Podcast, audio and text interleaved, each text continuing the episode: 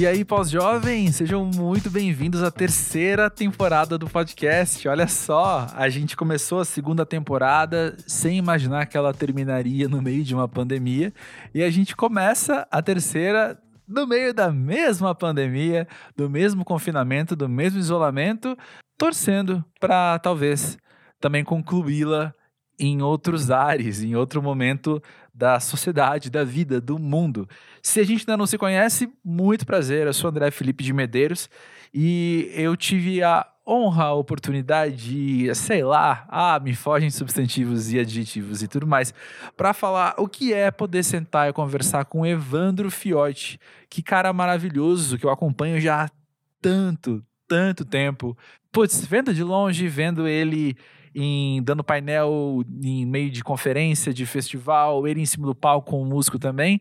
Por quê? Porque o Evandro, ele é um cara super criativo, ele é um cara super artístico, um cara cheio de visão e de sonhos, e por isso ele é um empreendedor, fundador da Laboratório Fantasma, junto do seu irmão Leandro, também conhecido como Emicida, além de ser um músico que eu curto bastante. Ele faz um som Putz, me peguei desprevenido porque eu não sabia que eu ia ter que falar do som dele agora. Mas ele faz um som que eu vou chamar de uma música brasileira muito contemporânea, com uma pegada muito livre, que acena sempre pro samba, e ele vem da cena do rap, né? Então, assim, é, é um som muito plural, uma criação muito múltipla e sempre muito rica tal qual uma conversa com ele, como vocês estão prestes a ouvir. É, eu quero ressaltar desde o começo que eu achei muito interessante o quanto, quando ele vai falar da vida dele de hoje, ele relembra muito da infância. Ele citou a mãe e o irmão diversas vezes, o pai também. E isso me chamou a atenção, eu penso que vai chamar a atenção de muitos de vocês também. É muito afetuosa a fala dele quando ele fala da família. E isso é, é muito precioso, né? Muito gostoso de ouvir. Assim que acabar o papo com o Fiote, eu volto aqui conversando mais sobre essa temporada. Eu quero falar um pouquinho também sobre o tempo entre a segunda e a terceira, o que aconteceu, o que não aconteceu. E também já dar alguns, alguns spoilerzinhos, talvez, do que vem por aí. Mas enquanto isso, segue a gente no arroba pós-jovem, tanto no Twitter quanto no Instagram para a gente já manter o contato. E é isso. Vamos lá com o Fiote. Já já eu volto com mais.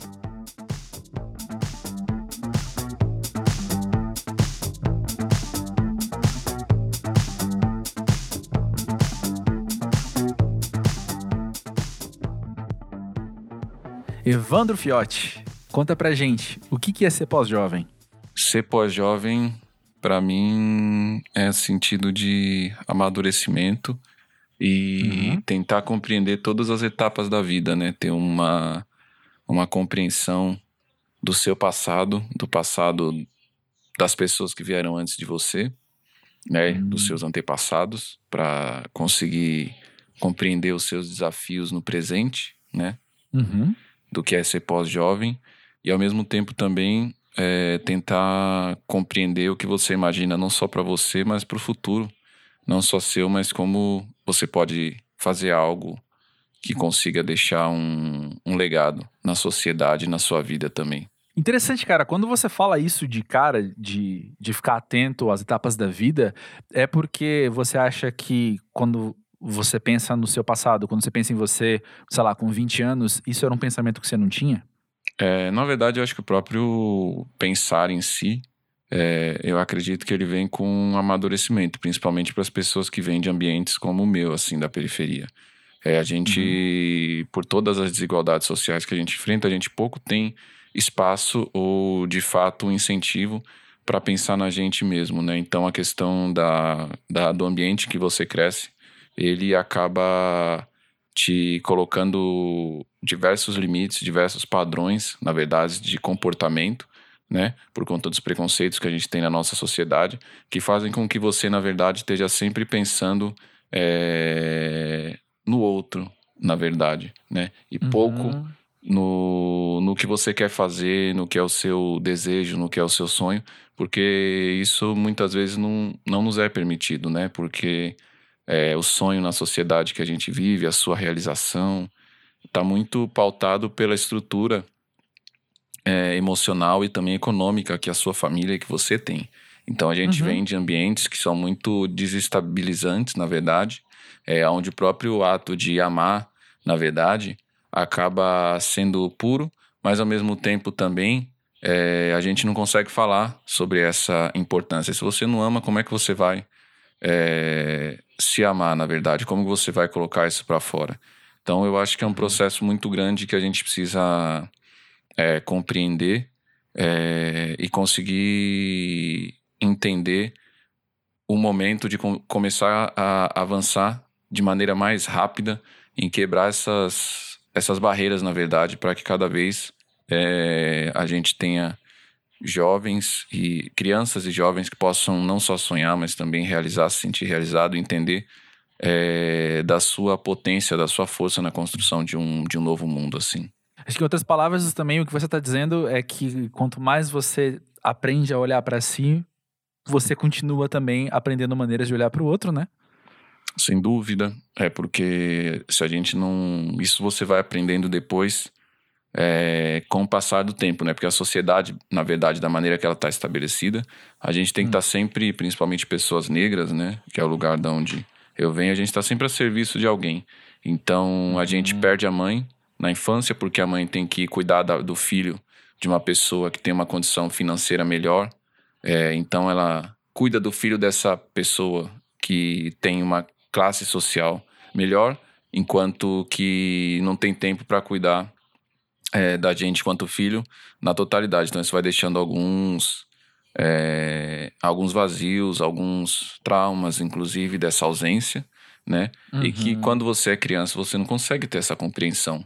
Então a gente acaba, ao passo que a gente vai crescendo e amadurecendo, a gente vai tendo diversos traumas por, por essas ausências, por conta de todos os problemas e complexos que a nossa sociedade impõe a pessoas que vêm do ambiente que a gente vem. E uhum. quando você chega na juventude, e principalmente na pós-juventude, pós depois, né, uhum. você, se você tem a oportunidade de, né, de passar essa idade aí, principalmente dos 30 anos, que é um privilégio para pessoas, principalmente negras vindas da periferia por conta da brutalidade é, policial. Uhum. É, se você consegue passar esses desafios e começa a se compreender dentro desse mundo, que também é difícil, é, você consegue compreender a quantidade de violências que você sofreu e que influenciaram diretamente na pessoa e na personalidade que você se tornou. E o fato é que isso também te dá um, um conhecimento, um autoconhecimento maior para você conseguir nortear as suas atitudes, as suas é, ambições, o seu caminho, mas ao mesmo tempo também não é. São traumas que ficam para a vida inteira, na verdade, que são curados através de outras gerações, inclusive, né?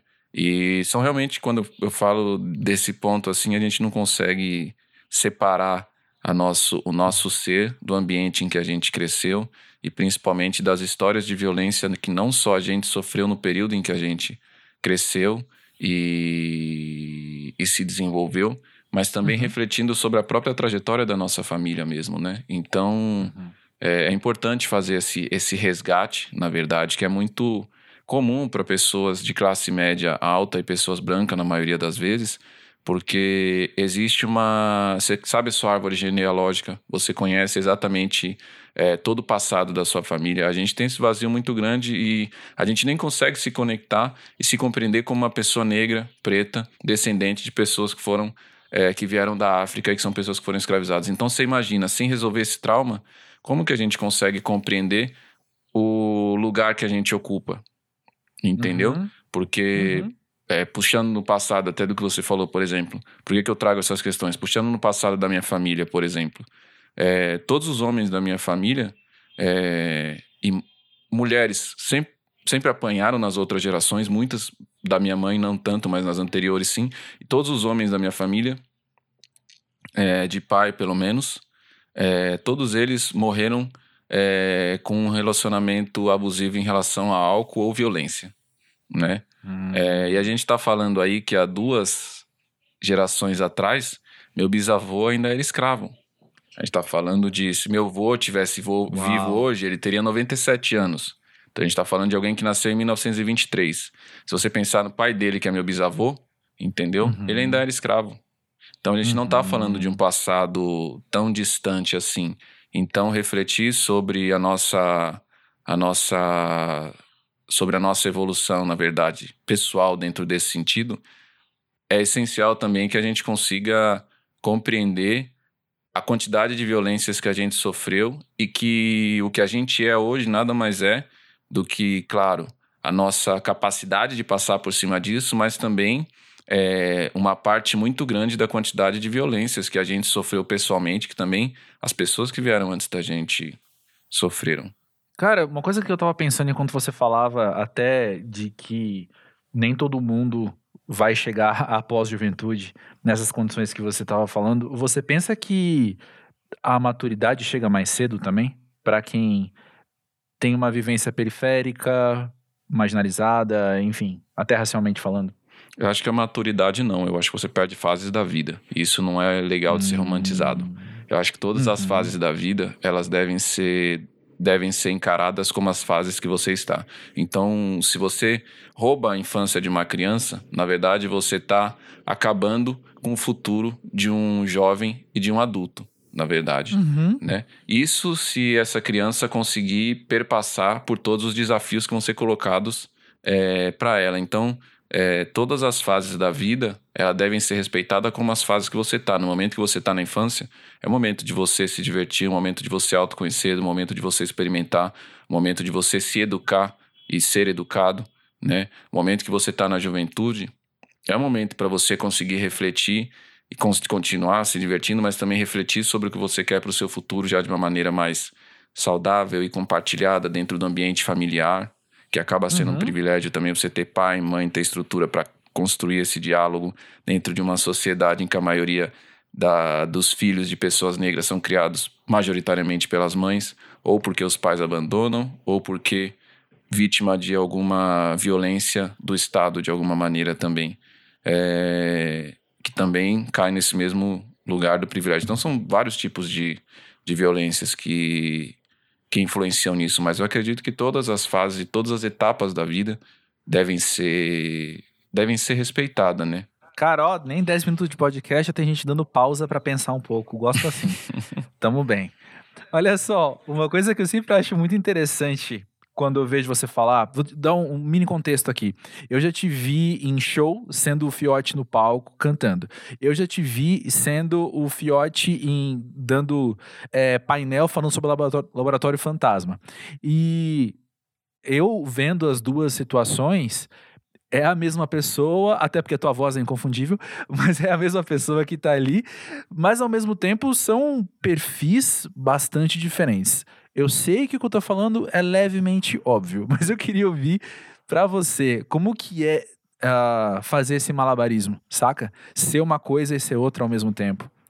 Ah, não é, não é tão fácil, na verdade. É...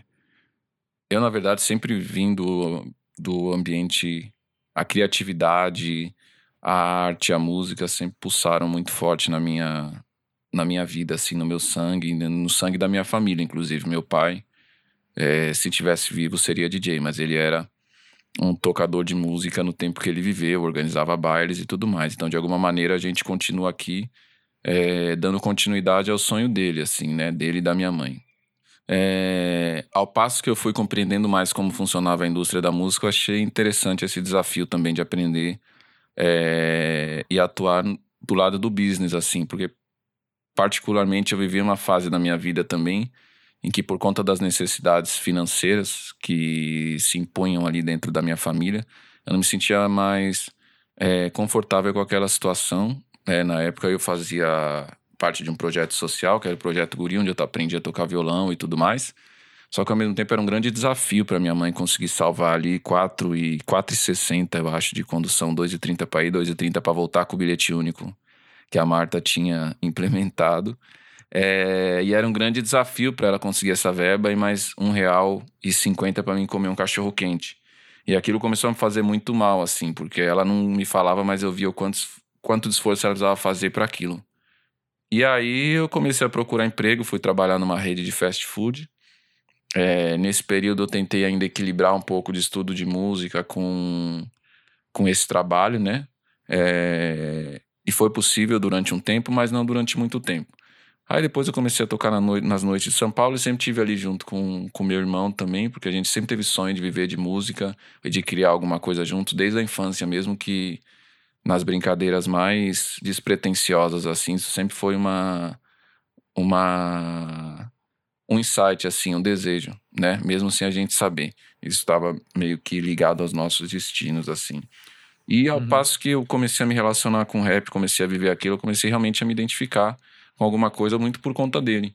É... E aí eu comecei a, a ver que aquele discurso me representava. E foi aí que eu comecei a construir a minha identidade também enquanto menino, homem, negro, é, começando a identificar algumas situações de preconceito que eu sofria na escola e na adolescência e que eu não relacionava a um preconceito racial, a um preconceito social pelo lugar e pela origem que eu vinha. É, e aí isso foi tomando uma força dentro de mim. Foi quando, em 2008, ele lançou o primeiro single. E, enfim, só tinha nós, né, mano? E eu era muito jovem. Então a gente sentou, trocou ideia. Ele me fez o convite, eu achei um desafio, eu achei desaforado em um desafio. e falei para ele: Isso não, não vai dar certo, mas eu sou assim mesmo. É, mas ao mesmo tempo eu tava numa fase da, da vida em que, assim, se não fosse isso, eu acho que eu teria realmente me afastado completamente da música. É, eu já estava uhum. estudando, estava é, fazendo cursinho pré-vestibular, embora tivesse a música, eu já estava numa segunda opção que seria história, que eu curto bastante. É, prestei pré-vestibular, quase passei na USP, mas minha mãe é muito engraçada. Minha mãe me desmotivou a fazer cursinho. Ah. ela falava: você tem que seguir na música. Isso aí não vai dar futuro para você e não sei o que lá. Esquece isso aí, esse negócio de formação não dá em nada. Quem forma mesmo é a vida.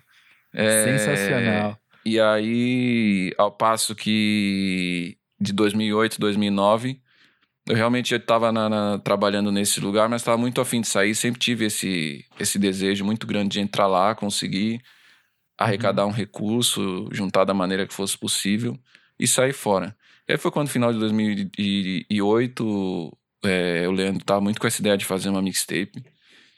E ele, e ele me convidou e aí eu refleti e.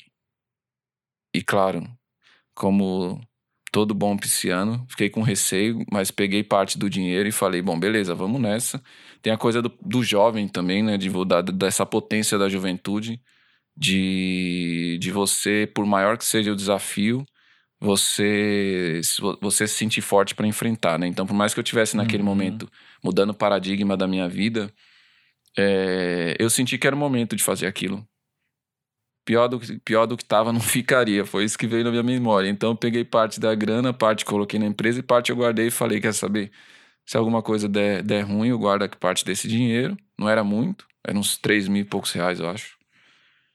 Se alguma coisa der ruim, é, daqui a Daqui a um tempo eu uso parte dessa verba e reconstruo, volto para o mercado de trabalho se for necessário, mas acho que não vai precisar. E realmente não, não precisou, graças a Deus, até hoje. É, Excelente.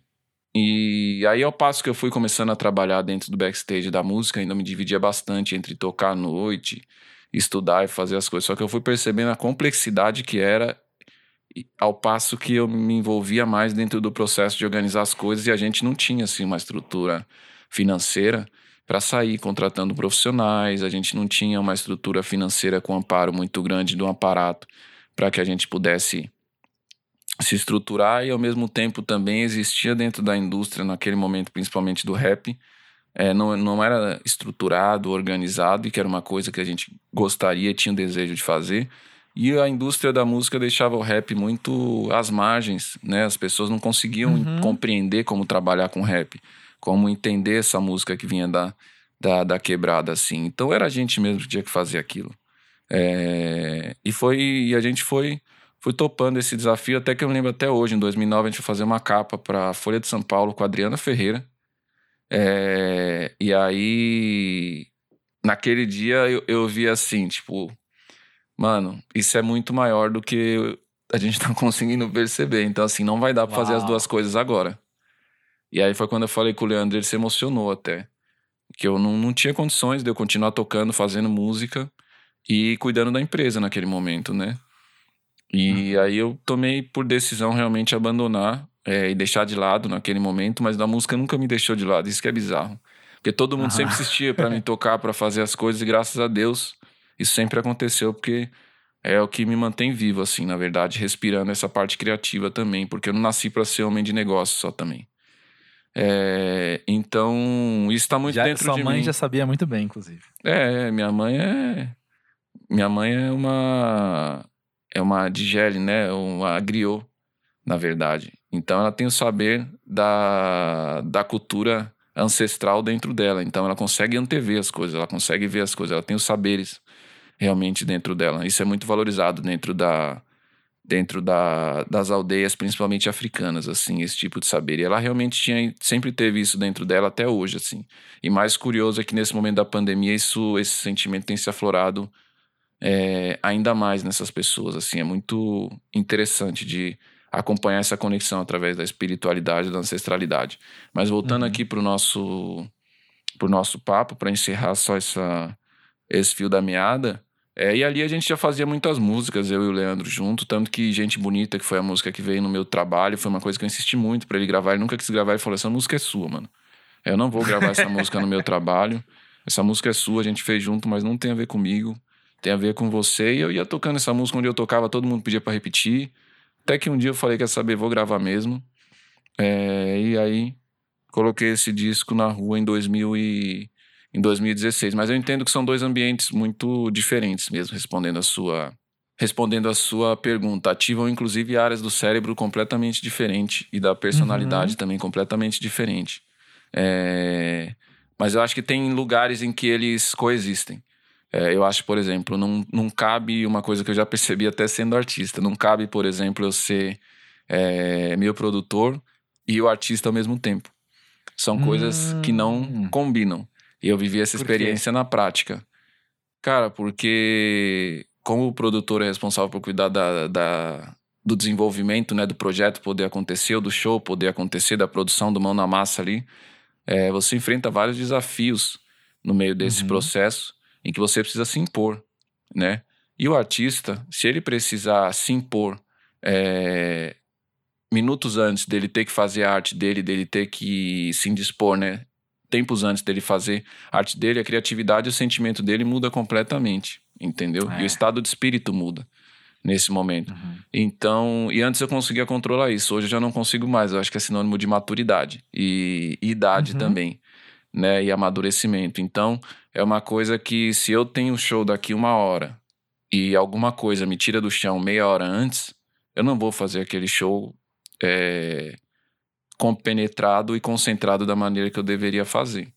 Entendeu? Uhum. É, porque o meu estado de espírito, na verdade, ele é cooptado por aquele sentimento daquele acontecimento. Então, isso pode ser uma bilheteria que deu errada, que o artista acha que não tem que ver isso antes. Pode ser uma passagem de som que algum equipamento atrasou, e etc. Só que eu não consigo fazer isso, porque como eu trabalhei muito tempo com produção mesmo, de fato, quando eu tô no palco eu consigo ver tudo. Teve até uma. Uma vez eu fiz um. Desliga, né? Uma vez eu fiz um show na. Na Casa Natura, foi engraçado essa. Aí tinha uma amiga minha, a BA, lá da, da Natura, que tava assistindo. E aí tava meio que dando horário de acabar o show. Tinha outro show da Tuyo na sequência, né? Eles tinham participado do meu show. E aí tinha horário para acabar. Eu tinha um horário, um tempo de show. Eu sabia que eu tinha um tempo de show. Só que um artista, na hora que ele vai se posicionar para o público falar que o show tá acabando, ele nunca fala exatamente do tempo exato do show. Ele não fala, tipo, eu vou ter que encerrar agora, porque assim, tem outra banda que vai vir aí, eu não posso tomar o tempo dessa banda por conta do cronograma e não sei o que lá. E eu falei isso e nem, e nem percebi. Aí ela falou, cara, nunca vi um artista falar de cronograma é, em cima do palco. Tipo, você tava ali, você tinha que curtir sua música, tinha que falar tudo bem que o tempo estava acabando, mas você deu um texto muito. Bom papo logístico, é, né? você deu um texto muito logístico e tal. Aí eu falei, mano, não tem jeito mais. E de cima do palco eu vejo tudo. As pessoas acham que a gente tá. Eu, pelo menos, não consigo desligar assim. Eu tô lá em cima, eu entro no estado de espírito de artista, realmente, que é outro, é outro mood, é outra representação, é outro orixá que tá ali comigo, é outra entidade. mas ao mesmo tempo, no momento que eu estou ali, o meu racional ele continua imperando.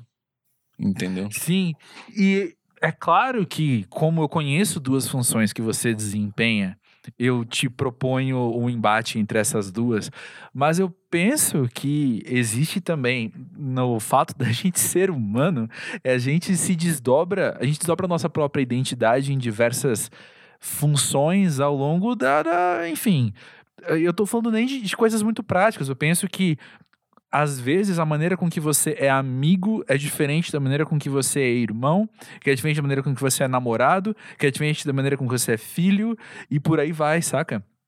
É, no, no, seu trabalho, como daqui de fora eu te conheço, te acompanho há muito tempo, eu, eu enxergo duas coisas distintas.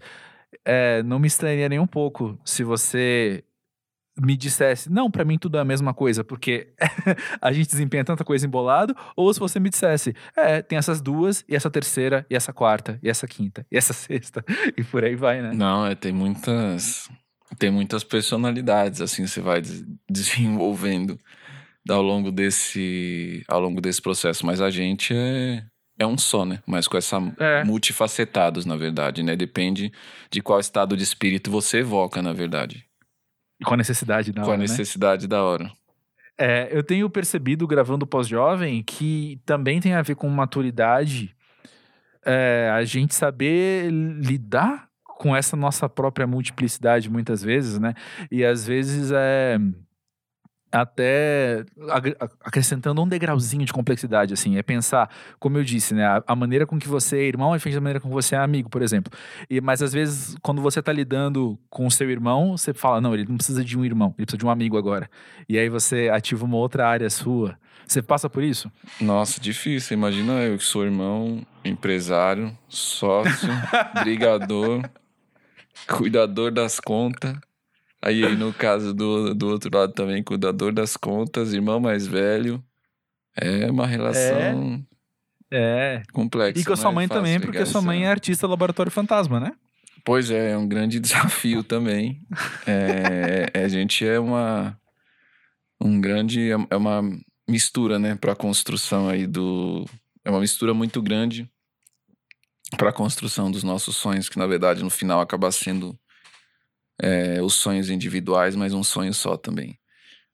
E... É, eu queria ouvir mais sobre isso também, sobre esse único sonho, porque uma coisa que eu estava pensando enquanto você falava também é que é muito interessante pensar que, sei lá, formalmente, vai, você teve dois empregos na vida então. um na, na no, no, fast food e o outro no laboratório fantasma, certo? Sim, eu trabalhei, é, eu trabalhei desde a infância, na verdade. Tanto eu quanto ah, meu irmão, sim. a gente trabalhou desde a infância. Eu fui servente de pedreiro, fui pintor. Tudo ah, antes certo. desse momento de trabalhar formalmente aí, já como CLT. É, uhum. Mas é, e depois, depois do McDonald's, realmente eu já, já saí para empreender né, e abrir a Lab uhum. mesmo. Sim, bom, é, você acrescentou muito mais complexidade à maneira com que eu estava vendo mesmo, mas a minha pergunta acaba sendo a mesma, que é, quando você tem a oportunidade de fazer algo seu, eu acho muito interessante como vocês sempre comunicam que vocês estão trabalhando com sonho, saca? Sim, exatamente. O sonho tem esse, esse poder, essa, essa capacidade de fazer com que a gente transcenda o ambiente que a gente vive né? E consiga uhum. projetar um futuro melhor, na verdade. Uhum. É, o sonho, ele é uma característica essencial, na verdade, em, todos os, em todas as comunidades, aldeias é, e tribos é, dos nossos antepassados africanos, na verdade, porque tem realmente essa capacidade de fazer você transcender é, o racional e fazer você se compreender e se conectar com algo que é um futuro imaginado, que é um futuro uhum. imaginável. Isso é muito uhum. importante para a gente conseguir é, nortear a nossa vida. Eu confesso que eu não, não tinha essa importância do, do sonhar para eu poder realizar durante a minha infância e a minha juventude. Eu sonhava, mas não sabia o quanto eu poderia realizar, e o sonho não é levado a sério, muitas vezes, né? Dentro dos ambientes que a gente vem, o sonho não é levado a sério. O homicida tem isso muito mais muito mais, sempre teve isso muito mais claro, porque se conectou muito mais rápido com a sua identidade. Até porque ele teve uma coisa que eu não tive. Ele teve a, a relação com meu pai, que vivia disso que a gente hum. faz hoje. É, então ele tem memórias é, do meu pai também. É, e ele tem memórias de, de um passado todo de ter sido responsabilizado por conta do sistema é, em que a gente viveu e que a gente cresceu, na verdade, de ter se tornado é um homem da família muito cedo, assim, né? Uhum. Ele, sempre, ele foi responsável, assim, querendo ou não, por parte da minha educação também. E vem essa responsabilidade, até por conta é, da estrutura da nossa sociedade, vem para o, o, o, homem que é menino dentro de casa ainda. Isso acaba sendo um grande peso também. Então ele, ele teve muito isso dentro dele, só que eu, eu acredito muito em espiritualidade, tá? Eu acredito uhum. muito. Eu não, não, sou adepto de nenhuma religião, mas eu me conecto com as religiões de matrizes africanas, né? E o Leandro, ele é um, um ser humano que. Ele é. Enfim, o orixá dele é Xangô, é o, é o orixá da justiça. Ele sempre fez justiça desde a infância. Ele veio para o mundo a fazer justiça desde a infância. Não é comum você ver uma criança com 5, 6 anos de idade dizer que não vai trabalhar para ninguém, que vai ser seu próprio chefe. Dificilmente uhum. você escuta uma criança é, falar isso. É, e se uma criança falar isso, muitas vezes ela é polida pelos pais. Né? Eu tava pensando isso, exatamente. Então, é, ele sempre foi muito determinado. A gente era chamado pelo ambiente das nossas outra, das outras partes da nossa família de família trapo, sacou? Hum. Então a gente teve que construir uma unidade, né? Nós quatro, né? Nós quatro irmãos, uhum. mais a minha mãe, uma unidade, um núcleo muito forte de resistência, porque a gente foi expulso de vários lugares que a gente viveu, que inclusive era a casa da minha avó. Ou muitas violências, Caramba. Caramba. uma atrás da outra, assim. E eu acho que foi até por conta disso que o Leandro começou a se conectar muito com o rap. E o rap foi o lugar onde ele começou a expressar, na verdade, é, começou a se identificar, na verdade, com todas essas dificuldades. Porque o que o Brown cantava ali nos anos 90, eu, eu lembro até hoje, do dia que tinha seis anos de idade, ele estava indo me levar para a escola, eu estudava no SESI. E a gente passou numa fita, numa. Minha mãe, na época, mano, minha mãe bateu na gente. Porque a gente eh, tinha. Minha mãe nunca. Nunca. Nunca. Minha mãe sempre foi muito honesta e justa. Então ela uhum. ralava, trabalhava pra caralho, mas ela dava o passe pra gente que era criança. Na época, acho que era 50, 70 centavos o passe estudantil para a gente poder pegar o transporte e ir até a escola. E o que, que a gente fazia? Naquela época estava lançando aquelas lojas de 1,99 e também tinha os camelô na rua. Uhum. Então o que, que a gente fazia? Como minha mãe não tinha dinheiro para fazer com que a gente comprasse as coisas que a gente queria comprar, a gente pegava o passe, vendia o passe e passava por baixo da catraca.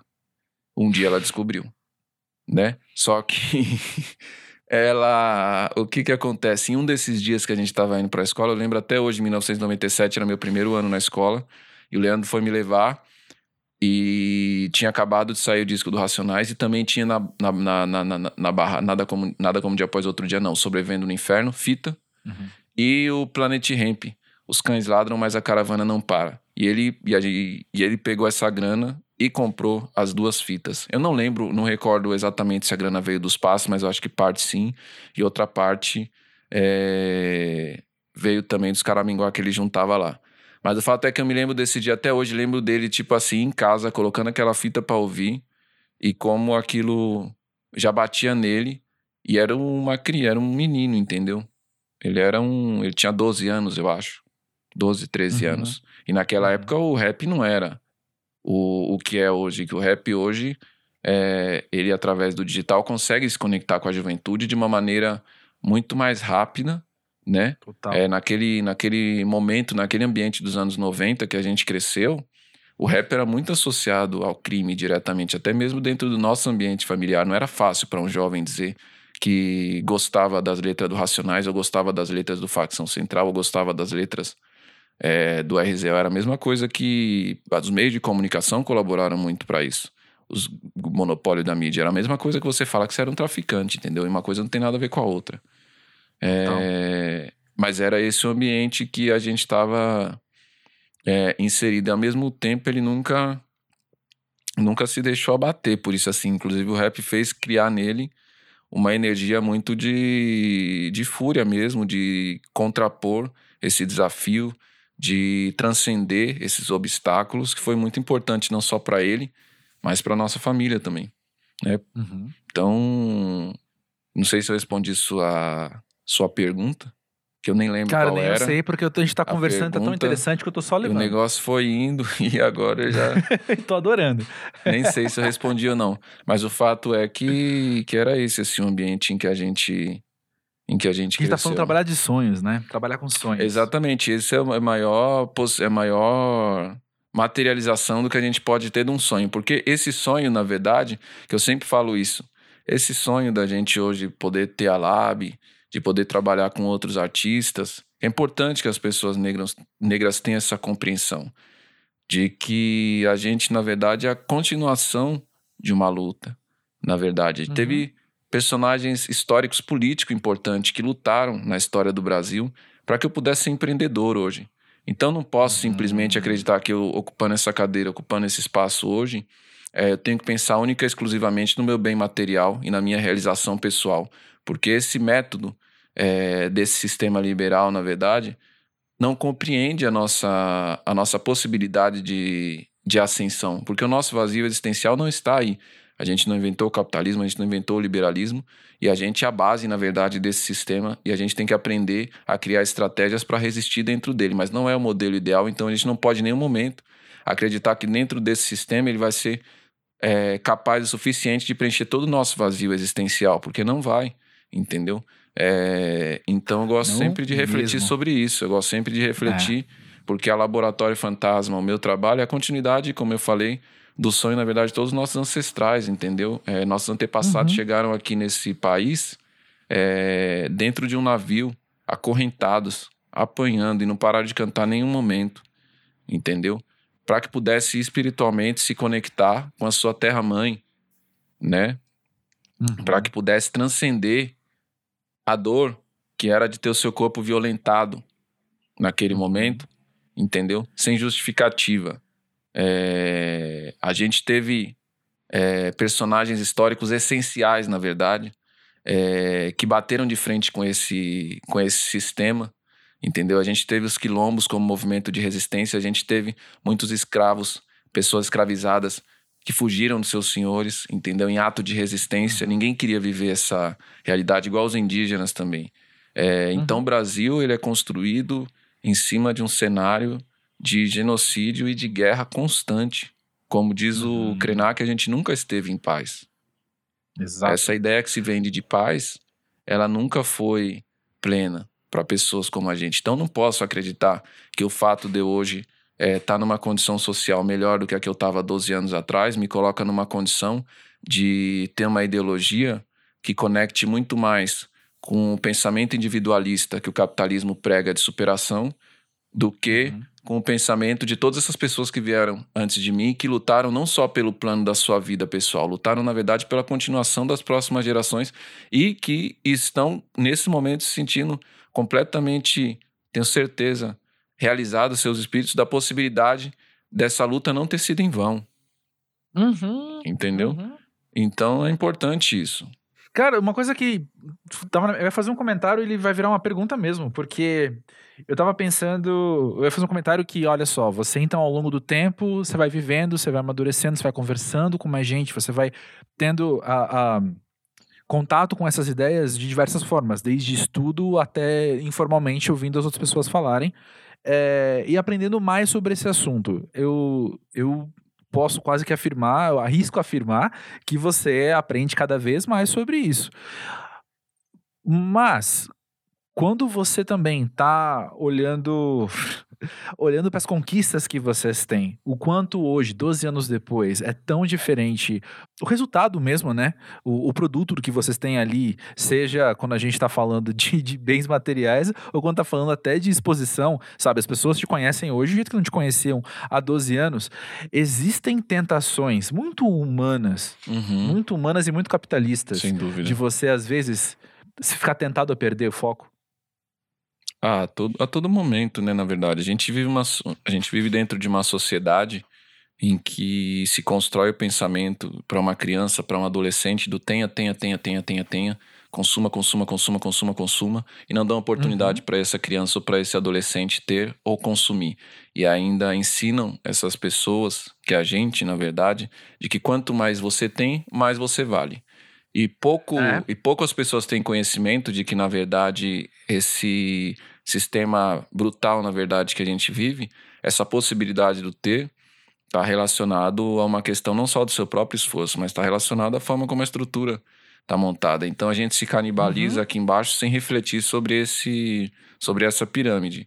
Então. É. O que eu tava pensando também era que existe dentro disso aquela questão de que você não é. Você sendo explorado, você não é incentivado a buscar a liberdade, mas é incentivado a virar o explorador, né? Uhum. É, o próprio, a própria forma como a gente é, entra em contato, por exemplo, com o ambiente escolar, o ambiente da educação, já é um ambiente uhum. tóxico, entendeu? Você não pode uhum. estimular uma criança a ser melhor que a outra por conta de notas. Entendeu? Que pois porra é. de critério é esse? Entendeu? O que, que você está ensinando para essas, essas crianças? Entendeu?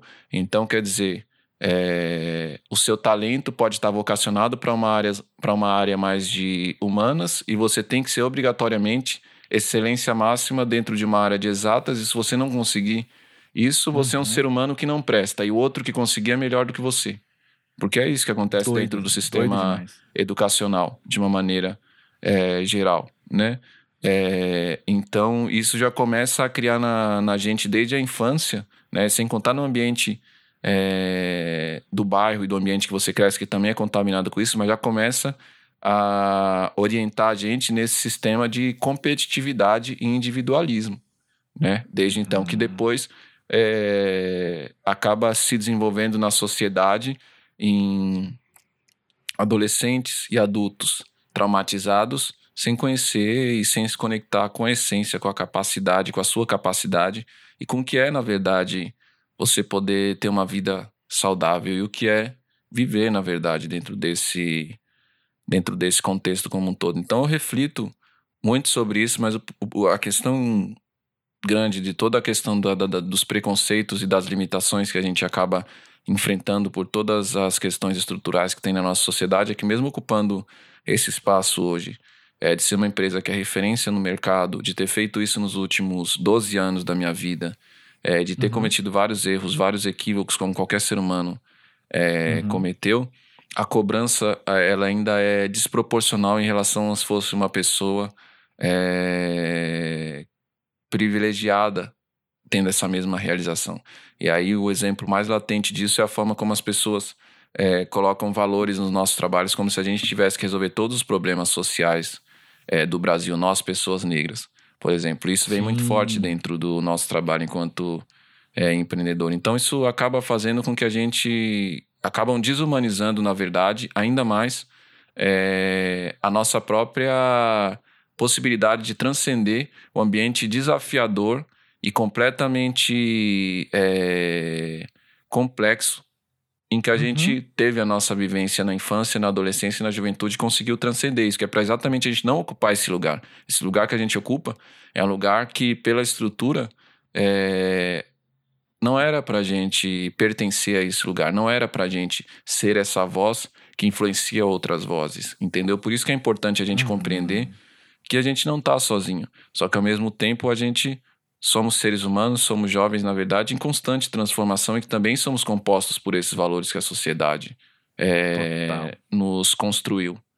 Né? Com esses costumes, Total. com a cultura, com os preconceitos, com tudo isso. Até você. E quanto mais você passa a se conhecer, mais você começa a se deparar com todos esses traumas também, né? Uhum. Com seus próprios erros, uhum. com seus próprios problemas também.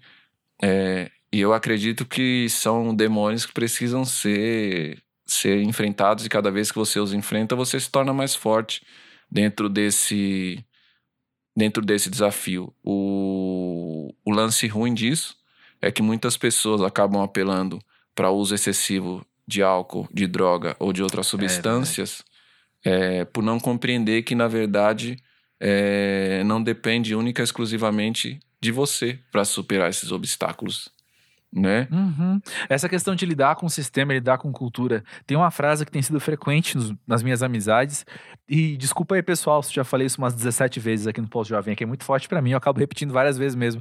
Mas é que quanto mais eu cresço, mais eu tenho a certeza de que você não tem culpa do que te foi ensinado. E de que você tem total culpa de não ter questionado isso, saca? É... Pode discordar, tá? Não, não, eu tô refletindo, na verdade. Eu tô refletindo. Eu acho que. Eu não concordo muito com isso, porque eu acho que depende muito do, do momento em que você foi ensinado e depende muito do, do contexto em que, em que isso aconteceu. É, uhum. Eu acredito que o ato de perdoar e o ato de amar, na verdade, é, eu acho que numa, numa, numa luta tão ferrenha quanto a nossa, não são só esses dois sentimentos que norteiam a nossa, a nossa, a nossa luta diária. Mas ao mesmo tempo, uhum. eu acho que são uhum. dois. É, são duas coisas essenciais, na verdade, para a própria compreensão do nosso, da nossa existência na vida, sabe? E são as coisas mais puras Excelente. e libertadoras do ponto de vista da alma que pode acontecer assim. Então, eu reflito muito, tenho refletido muito, por exemplo, o sentimento que a gente alimenta através das redes sociais, quando a gente se sente impactada por uma notícia negativa e como o nosso dia depois ele é contaminado por tudo isso. Uhum. Antes de eu, de eu estar aqui com você, eu tive várias reuniões que tive assuntos que não eram tão legais. Mas antes de eu entrar uhum. na reunião com você, eu mostrei a música para um amigo meu que ele mandou uma melodia. Isso já mudou meu estado de espírito para entrar no podcast.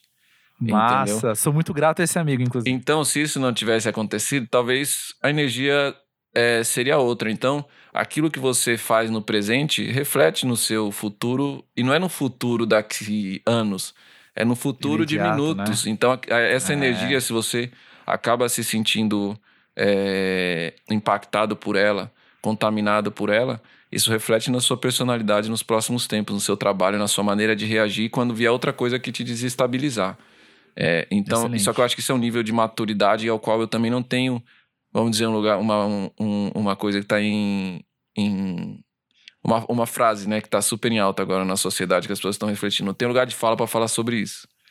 Porque eu também não estou nesse lugar de ter atingido essa plenitude espiritual é, e soberana de conseguir é, ter essa compreensão sobre tudo, na verdade. Diria que Hoje eu tenho mais do que eu, e quem me conhece sabe do que eu tinha cinco anos atrás, né? E eu acho que uhum. esse é o esse é o grande desafio da vida e, e o desafio até do momento que a gente está em sociedade, a gente perceber que a gente está muito conectado e que ah, a forma como você abala uma estrutura de um lado, todo mundo se abala junto. Entendeu? Excelente, cara. Você citou personalidade e tem uma coisa, naquele show que você falou da aventura musical com tu, eu tava lá, ah, é? tenho provas, e aí você falou em algum momento no, no do palco, e eu não vou lembrar mesmo o contexto, cara, porque foi uma frase que você falou ali no meio das músicas e eu anotei na minha cabeça por algum motivo. Mas você falou que você era um cara tímido. Sim. E. Sou muito. E eu acho isso muito interessante, porque daqui, eu, eu como um não tímido, eu fico pensando que é total. É claro que quando eu ouço uma coisa dessas, eu faço uma autoprojeção muito grande, né? E aí, quando você fala isso. Isso aí foi na música Pitada de Amor. Ah, olha aí, você guardou o roteiro. É porque a tá, música tá. fala disso. Excelente. Mas o que eu ia falar é que eu fico pensando que a sua timidez, ela não só é colocada à prova, sempre você é, lidando com a lab, de, de, novo, os dois chapéus, né? De lidar com a lab, de lidar com sendo, sendo fiote artista, como na verdade eu penso que por conta disso ela, é, ela também é desenvolvida de certa forma, né? Você não é tímido, você é tímido, mas você não é tímido da mesma maneira que você era antes, hoje, né? Uhum. Cara, a, eu acho que a timidez é minha covardia, né? Como dizia é... Eu esqueci agora quem é o compositor desse samba. Mas na verdade é uma coisa que desnorteia a gente, né? Eu perdi muitas coisas na minha. Mas são, são, são sentimentos que você tem que aprender a compreender que aquilo faz parte de você e não renegar aquilo. E conseguir compreender e lidar hum. melhor com isso, com todos os sentimentos que fazem a gente ser quem a gente é, é, e com tudo aquilo que forma nossos, nosso, a nossa existência, né? E uhum. durante a infância eu não, eu não conseguia me expressar, eu não conseguia falar quem eu era durante a infância, durante a juventude. Claro que isso se, se, se mantém até hoje, até por ser homem, é, negro, vindo da periferia. Eu troco. Hoje, hoje eu tenho uma. É por isso que eu digo que a gente é um processo em evolução. Tenho conversas hoje com meu irmão, com Rael, por exemplo, que é outro artista que trabalha com, com a gente, com Rashid, que a gente ocupa ou não um lugar assim, porque a gente faz parte de uma geração de homens negros que a gente conseguiu ascender econômica e socialmente. Então a gente passa uhum. a pertencer a um não lugar também. Então se a gente não conseguir se conectar nesse nesse nesse nesse lugar também de se reconhecer enquanto homens negros indivíduos que vivem desafios também, que não são desafios que a maioria das pessoas que vêm do ambiente como o nosso vão compreender o que a gente vai falar, o momento nosso de espírito ou os desafios que a gente enfrenta. Então é importante a gente criar esse espaço de discussão é, para que a gente consiga se compreender também nas nossas qualidades e nos nossos defeitos e conseguir entender o que nos trouxe é, até aqui. Então, eu reflito é, bastante sobre é, bastante sobre isso e são coisas que eu não, não falava há 10 anos atrás. Agora minha timidez, há 5, 10 anos atrás.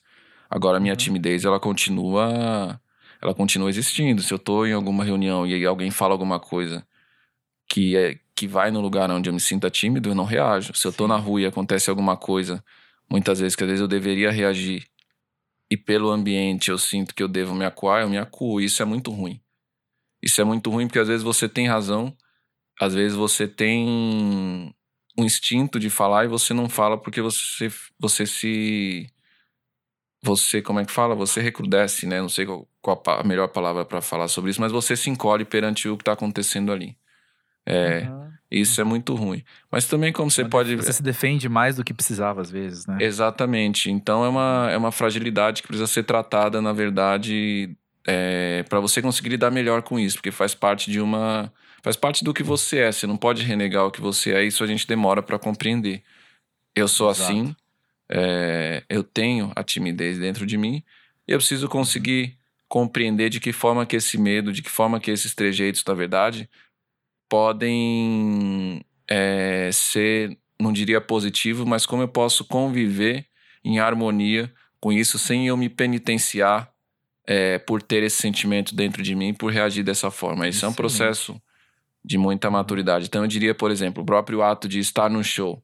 Quem, eu não, eu, quando eu fiz um disco, mesmo trabalhando com artista, eu nunca tinha me imaginado fazendo um show sabe? Foi dentro, do, dentro do estúdio com a Annelise que ela falou: Puta, tá muito legal isso aqui. Você já pensou no show? Aí eu falei: Show? Não. eu tava pensando em lançar o disco, em colocar na rua, em lançar outro disco e tal. Ela falou: Mano, você vai ter que fazer show.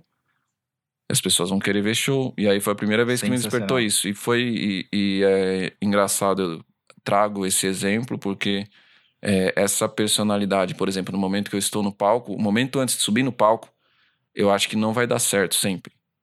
Por conta de autoestima e insegurança. E também por essa questão é, da timidez, né? Uhum. Só que no momento que eu estou no palco, eu acredito que tem ali é, uma entidade, na verdade, se aposta do meu corpo e eu passo não a ser outra pessoa, porque eu consigo ter compreensão do que eu estou fazendo, mas ao mesmo tempo eu consigo enfrentar essa timidez, entendeu? É, que faz parte de mim. Ou numa música, por exemplo, com uma pitada de amor, transformar a timidez numa coisa que me renda bons frutos, inclusive economicamente falando. Entendeu? É. Todos aqueles relacionamentos que de alguma maneira eu não tive coragem, gostaria de ter vivido, mas não tive coragem de enfrentá-los, beleza, vamos transformar em dinheiro então. Entendeu? Então são é, formas que você vai aprendendo a a lidar com sentimentos que fazem ser quem você é, com as vivências que fazem ser quem você é. E o bom de estar em contato com a arte é que é isso, porque a arte tem essa capacidade de transcender o racional, né?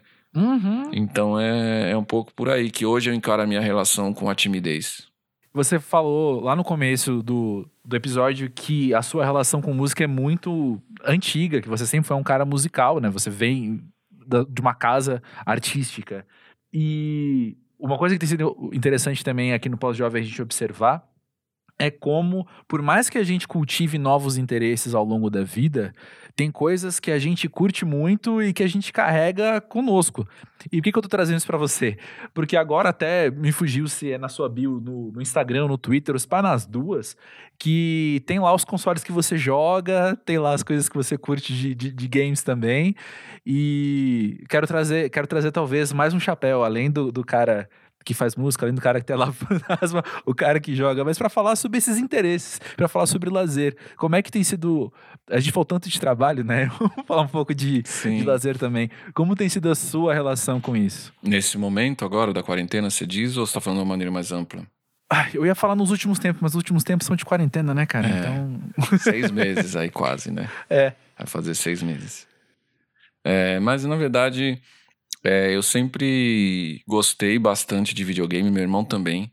É, a gente não teve a oportunidade de ter videogame na nossa infância, a gente teve na nossa adolescência. É porque os consoles eram caros, né? Primeiro vieram uhum. Sega, depois o Nintendo, aí tinha um, um cunhado, não, um afilhado do meu padrasto que tinha um Nintendo 64. De vez em quando a gente podia ir lá brincar com ele, mas ao mesmo tempo a família dele era muito racista, assim. Então a gente, minha mãe também não Eita. deixava a gente pertencer muito a esse. A isso, é, meu filho, é muita violência. Então é, é. resistência mesmo. Mas é, criança não tem dessas coisas, né? Então, é, na verdade, criança desenvolve isso através das referências dos adultos, mas não nasce com esse sentimento. Então, ao mesmo tempo, uhum. também a gente ali dentro do ambiente de jogar futebol, de jogar videogame, a gente não percebia essas diferenças. Os adultos colocavam essas diferenças entre nós, sabe? Então, o Isaac, é. que era o, o afilhado do meu, que é o afilhado, na verdade, do meu padrasto que faleceu, ele não tinha esse preconceito. A gente tinha uma amizade muito sincera, entendeu? Mas era uhum. aquele clima entre a família, né, branca em volta ali, dele tá brincando com crianças negras, das crianças negras estarem acessando a casa dele. Então, os adultos criavam esse clima. E meu irmão sempre gostou muito de cultura geek, de games. Eu era o irmão mais novo, eu também gostava. Só que. Só que a gente nunca tinha possibilidade de, de jogar. Então o que a gente fazia? Ah, outra, outra, outras peripécias da infância. Naquela época, não sei se hoje ainda. Se hoje ainda é assim, mas naquela época a gente vendia garrafa, é, trocava-se garrafa por moeda, né? E você uhum. podia transformar, claro, essa moeda, money, em ficha para fliperama, né? Então a gente claro. roubava a garrafa da vizinhança e vendia para conseguir transformar em ficha de videogame, jogar Street Fighter e etc. na rua, né, no, no, no, no na, nos bares, né? Na época ficava uhum. nos bares. Era essa, era essa, essa era uma das nossas diversões dos anos 90. Uma vez minha mãe descobriu, claro, porque meu irmão estava péssimo na escola, e de manhã o bicho estava ele, ele é viciado, ele era viciado. É, eu acho que por todos os traumas que ele sofria na escola, não sei o que lá, ele descontava nos HQ e nos games. Uhum. Então teve um belo dia de manhã que ele cismou de roubar as garrafas de manhã, assim, é, do tiozão da vila lá da quebrada. E o cara foi logo de manhã bater na, na porta de casa e, e reclamar disso.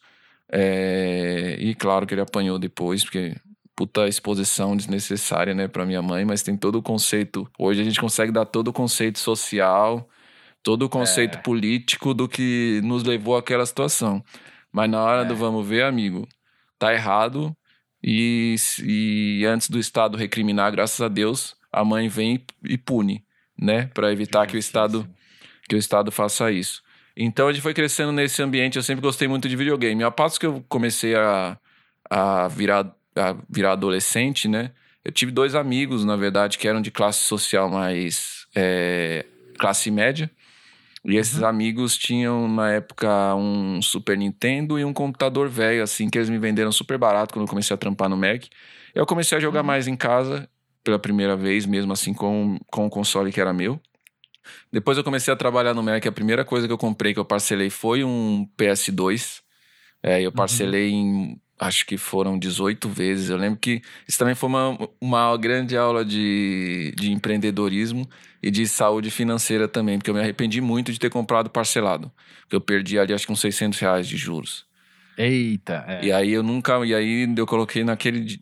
momento na minha cabeça que eu nunca mais compraria nada parcelado, que eu ia fazer os juros trabalhar a meu favor. Então, junto, junto, junto, junto, junto, junto, junto, junto. Pode ter os lados negativos disso, porque você não tem as coisas no começo do jeito que você quer. E depois eu vou lá e compro. É, uhum. E aí, depois eu fui comprando os consoles que eu podia, mas aí veio as pequenas alegrias da vida adulta, porque aí você tem videogame e não tem tempo para jogar. capitalismo é foda até nisso. É. Entendeu? É. Que aí você começa a ter o. E o ano passado eu, minha casa foi roubada e levaram meu PS4. Eu fiquei muito puto da vida. Caramba, cara. E aí eu tava sem videogame. Aí eu falei, quer saber, não vou comprar mais não agora, e não sei o que lá. Aí chegou a quarentena. Aí quando chegou a quarentena, teve o show do Travis Scott no Fortnite. E aí eu tive que assistir no celular. Eu falei, eu preciso me dar esse privilégio de, assim, já que eu vou ficar, sei lá, naquele momento eu achei que a gente ia ficar isolado até julho. Então falei, já que a gente vai ficar isolado dentro de casa até julho, eu preciso de um entretenimento, de alguma coisa, eu gosto disso, vou me dar esse privilégio de comprar um console, mano. E comprei na mesma semana o console. É, e aí voltei a jogar, voltei a me relacionar com jogos de celulares também, que eu jogava pouco. É, e eu jogo mais para entreter e até para me conectar com essa nova geração que tem uma relação completamente diferente dos games, assim. É, uhum. Com os games, né? E foi muito. Uhum. E tá sendo muito. Muito interessante, assim, porque são coisas que eu sempre, sei lá, gostaria de ter feito na minha infância. Se eu, talvez se eu tivesse tido a possibilidade de ter esses consoles todos, talvez até tivéssemos desenvolvido esse talento, na verdade, né? É, mas ao mesmo tempo também eu fico é, feliz de poder estar nesse lugar hoje, de poder usar e ter isso como um hobby também, poder jogar no, em é. alguns momentos de final de semana, poder reunir alguns amigos. Eu acho que o mundo de entretenimento através dos games, assim, ele. Enfim, ele é interessante por esse sentido. Me, me, eu gosto de ter esses, esses momentos de alívio, assim. Eu, por exemplo, esse final de semana eu tava jogando Fortnite com a minha sobrinha. Né? Ela tá lá na casa do, do pai dela, na casa do pai do Leandro. É, e ela é viciadíssima já em Fortnite, gosta muito. E o legal é que o pai dela incentiva, né? Isso que é bacana. Então a gente troca é. ideia, a gente joga junto. É uma maneira legal de você também estar tá próximo da nova geração ali, entendeu? Sem ser aquela coisa chata Total. de trocar ideia. Não, vamos jogar aqui um game. E a gente acho que é a primeira geração é, de pais que foram gamers, né? Que queriam ter jogado ou que jogaram. Então é muito legal isso para essa geração que vem agora, que é a geração Z porque são pais que compreendem, porque minha mãe não compreendia que aquilo era um lazer, que aquilo era uma diversão. Era tipo, ela imaginava, se ela fosse Minecraft na época, ela imaginar é, que, sei lá, você vai jogar Minecraft, você vai virar pedreiro, você vai jogar Mario, você vai dando cabeçada no, no quadradinho, você vai fazer Faz isso no cogumelo. poste, né? Pra sair cogumelo. É. Era essa a visão. Você vê o GTA, você vê as pessoas atirando, você acha que vai sair na rua, é. pegar uma arma e sair matando todo mundo. É, cara, enquanto você tava falando isso, o, o que eu ouvi também foi você falar que quando você tá jogando, por exemplo, games, ele é um alívio, você usa a palavra alívio, e você falou também de sociabilidade, que eu achei muito interessante você trazer isso. Que no seu hobby também está se conectando às pessoas, né? Seja juntar os amigos, seja a nova geração. Como se for da sua sobrinha. Sim, não. São valores para além do, do, do do, enfim, do esperado, do óbvio até, né? Não, é exatamente. O, os games, na verdade, eles possibilitaram essa, nesse momento que a gente precisa estar em segurança, isolado aí para enquanto a pandemia não está controlada, eles possibilitaram é, essa forma de conexão, mas através da interação também, né? Não só você uhum. ver um conteúdo live que alguém está transmitindo, mas você se divertir junto com aquela pessoa, você interagir junto com aquela pessoa. Eu gosto muito de jogar Fortnite, Gosto. Outro dia eu tava. Primeira vez que eu fui jogar Fortnite, entrou um menino que eu não. Era muito novinho, assim, devia ter uns 12 anos.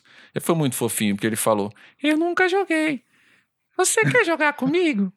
A gente pode ir no modo criativo e aí a gente pode aprender juntos. O que é que você acha? E aí. Eu achei muito fofinho aqui. Eu falei, caralho, que legal, né, mano? E aí fomos pro modo criativo, porque no Battle Royale, se você cai lá, é sangue nos olhos, né, mano? Mas, tipo, era uma pessoa que eu não conheceria se não fosse através dos games. Entendeu? Uhum. É uma relação diferente do que se estabelece nas redes sociais, por exemplo. Você não tem esse contato na rede social. É, é muito mais alimentado o algoritmo do, do, do ódio, da negatividade. Mas tem mais uhum. afastado as pessoas do que conectado.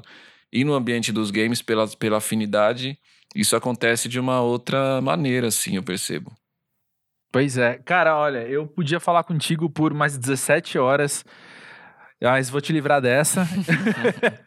e só agradecer demais a tua participação aqui no Pós-Jovem. É, é muito interessante como vários episódios se ligam a outros. Então, eu tô o tempo todo ouvindo o que você tá falando, lembrando de tal episódio, tal episódio, tal episódio. É, para além do episódio com o Rashid, por exemplo, que você, que você citou agora há pouco, ou o pessoal da Tuyo também já passou por aqui. É muito legal ver como cada um vem sendo sendo a si mesmo, sendo si próprio e compondo uma, uma teia que a gente está investigando o que, que é a gente está vivo hoje tendo a nossa idade. E isso é, é muito interessante. Obrigado por trazer você Imagina, eu que agradeço o espaço, obrigado por abrir é, a oportunidade da gente falar sobre esses, sobre esses temas aqui, esses desafios, mas também é, conseguir falar sobre coisas é, positivas que fazem parte da nossa identidade, da nossa construção também, se conectar através da, da nossa espiritualidade, do que a gente tem em comum. E espero que as pessoas uhum. que ouvirem se sintam aí representadas e que leve algum conhecimento e também divertimento para elas esse papo. Acho que é sobre isso. Obrigado você pelo espaço, mano. É sobre isso. Espero te demais. ver num show assim que tiver show. Ah, eu não vejo a hora. Conta comigo.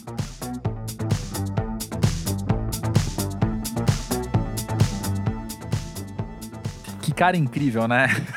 vamos, vamos ser sinceros, eu aqui no meu monólogo, pensando o que falar sobre, sobre o Fiote, eu só penso que cara incrível, que legal que é poder conhecer mais dele. E a primeira coisa que eu queria conversar é justamente sobre o monólogo que eu estou fazendo aqui. Nick Silva continua conosco ele continua na produção, ele continua tomando decisões, continua nos bastidores, mas nesta fase aqui eu tô no modo nas introduções e na finalização dos programas eu tô no modo monólogo mesmo. Uh, fazia mais sentido a gente tá, nosso diálogo quando a gente estava no estúdio mesmo e a gente foi percebendo ao longo do tempo que como a gente está nessa estrutura a gente vai seguir desse jeitinho enfim, tô aqui falando as coisas que, que que cabem a esse formato, que cabem aqui a, a introdução e a finalização dos programas e o Nick fica mais nos bastidores mesmo. A pandemia quebrou muitos nossos planos, não é novidade nenhuma falar essa frase, sinto que o mundo inteiro repete ela comigo. Foi a frase mais óbvia que eu disse num episódio do Pós-Jovem, talvez. Mas a gente tinha planejado episódios especiais com especialistas, como a gente fez na primeira temporada e começou a segunda fazendo também, e de repente a gente estava em casa tentando entender se o pós-jovem tinha que ser sobre a pandemia também, ou se a gente continuava é, trazendo um alívio para ela, focando na vida fora de casa, no passado, no que a gente quer do futuro. E no tentar entender tudo isso, a gente acabou não realizando esses episódios especiais. Daí a gente pensou, então, o intervalo entre a segunda e a terceira temporada vai ser para isso. A gente produz aí dois ou três episódios especiais e tal. E aí a gente começou a produzir, começou a fazer, e por uma série de fatores. É, eu, eu creio, ainda mais hoje, olhando para trás, creio que a melhor alternativa foi a gente focar na terceira temporada mesmo. Que eu vou te falar que esse episódio chega ao ar com muitos outros já gravados já. muitos outros já gravados. Inclusive, eu, eu consegui a façanha de gravar três no mesmo dia. Nem eu sei como, mas juro que deu tudo certo. E, e, é isso, assim, a terceira temporada tá aí bombando. Estamos pensando como fazer esses episódios com especialistas. E vale muito a pena, inclusive, você contar o que você está sentindo falta, o que você gostaria de ouvir mais aqui no Pós-Jovem. A gente está sempre atento a isso.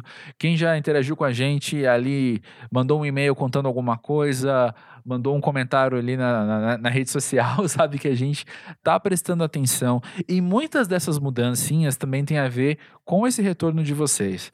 A gente vai computando, a gente vai entendendo como é que a gente vai fazer, o que, que a gente pode fazer, e tomando essas decisões. Então, fiquem à vontade. Continue à vontade se você já mandou e fique à vontade para você mandar uh, suas visões, suas sugestões, suas críticas e traz você para cá. Se tem alguma coisa que você quer conversar para a gente crescer junto, pô, a gente vai adorar ouvir sua história, a gente vai adorar ouvir o momento que você aprendeu algo e hoje quando você olha para trás percebe que enfim, a pós-juventude te trouxe algo novo, a gente quer muito ouvir sobre isso. Pode também, se não for uma história, se não for um acontecimento, pode ser justamente sobre o pós-jovem. O que, que o podcast tem trazido para você? A gente com certeza vai querer ouvir sobre isso. Conta aí, manda no podcast pósjovem.com.br. Se você é anunciante, já dou a dica que o e-mail para contato é o mesmo. Estamos aqui abertos a negociações. E eu acho que é isso e que semana que vem tem mais. Uh, esperem episódios bastante informativos nessa temporada sobre o que já foi gravado. Uma coisa que eu posso adiantar é que eu tenho percebido, eu tenho me notado um pouco mais quieto. Pode dar risada, eu sei que eu falo demais, mas eu tenho me notado levemente mais quieto nessas gravações. E eu penso que é porque eu também estou no momento de ouvir um pouco mais.